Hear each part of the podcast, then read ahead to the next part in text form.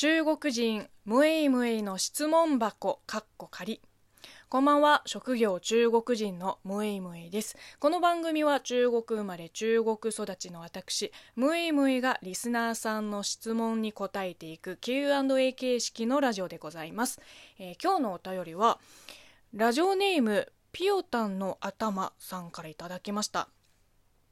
むいむいさん、こんにちは、こんにちは。いつも楽しく拝聴させていただいてます。ありがとうございます。自分は先日、ペットのインコが逃げてしまうという経験をしました。名前はピーちゃんです。逃げてしまった経緯は書くと長くなるので割愛させていただきます。ピーちゃんは自分が小学2年生の頃から12年間まだヒナの時から飼っていたインコです。ピーちゃんはとても人懐っこい性格で家族の一員でした。ピーちゃんが寿命を全うするまで一緒にいられると思っていたので突然のお別れに心の準備ができておらずまだ立ち直れていない状態です。がらんとした鳥かごを見るたびにピーちゃんの姿が頭に浮かんできて涙がこみ上げてきます。こういうのは時間が解決してくれると思うのですがやはり辛いです。ムイムイさんは今までの人生で大きな挫折や悲しみを経験したことはありますか？またその時どのようにして立ち直ったのか？差し支えなければ教えてほしいです。そうですね。まあペットを失うのは悲しいですよね。もう私なんかもうなかなかペットを飼う勇気がないからね。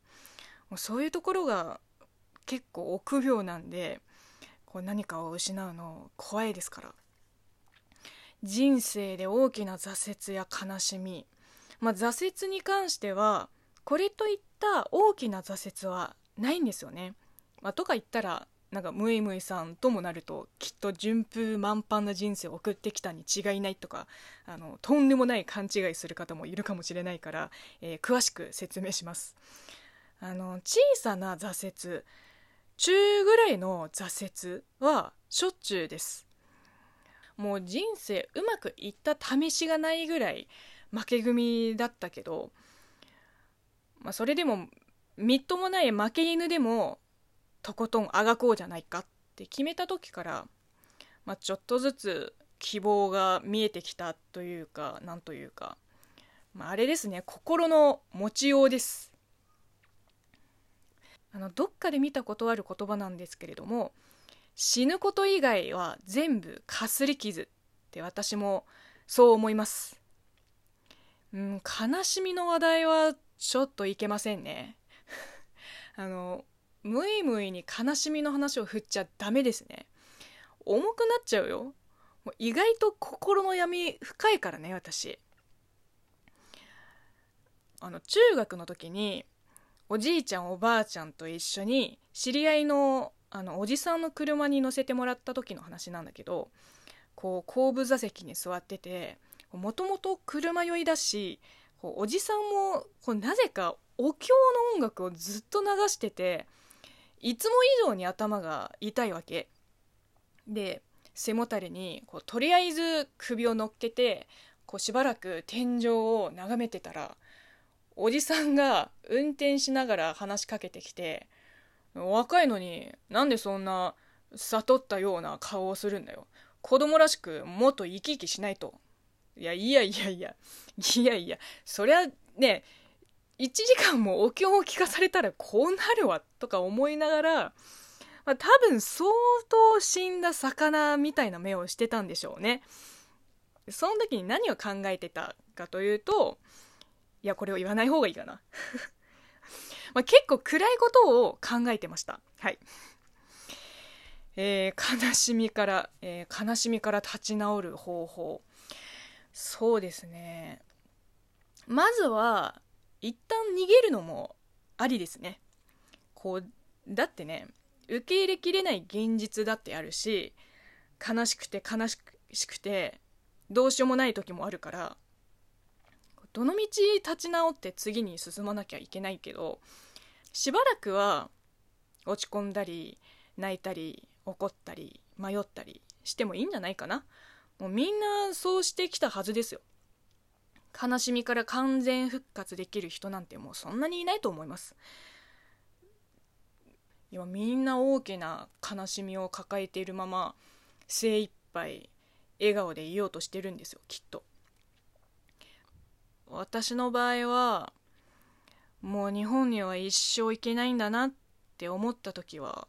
すっごく悲しかったな。前も話したんですけど空港で国際線の出発ゲートをこう遠くで眺めてあその先の風景を見ることすら許されないんだって思ったらいやもう本当に毎回毎回泣きそうだったね。いつもまたいつかどこかでって言って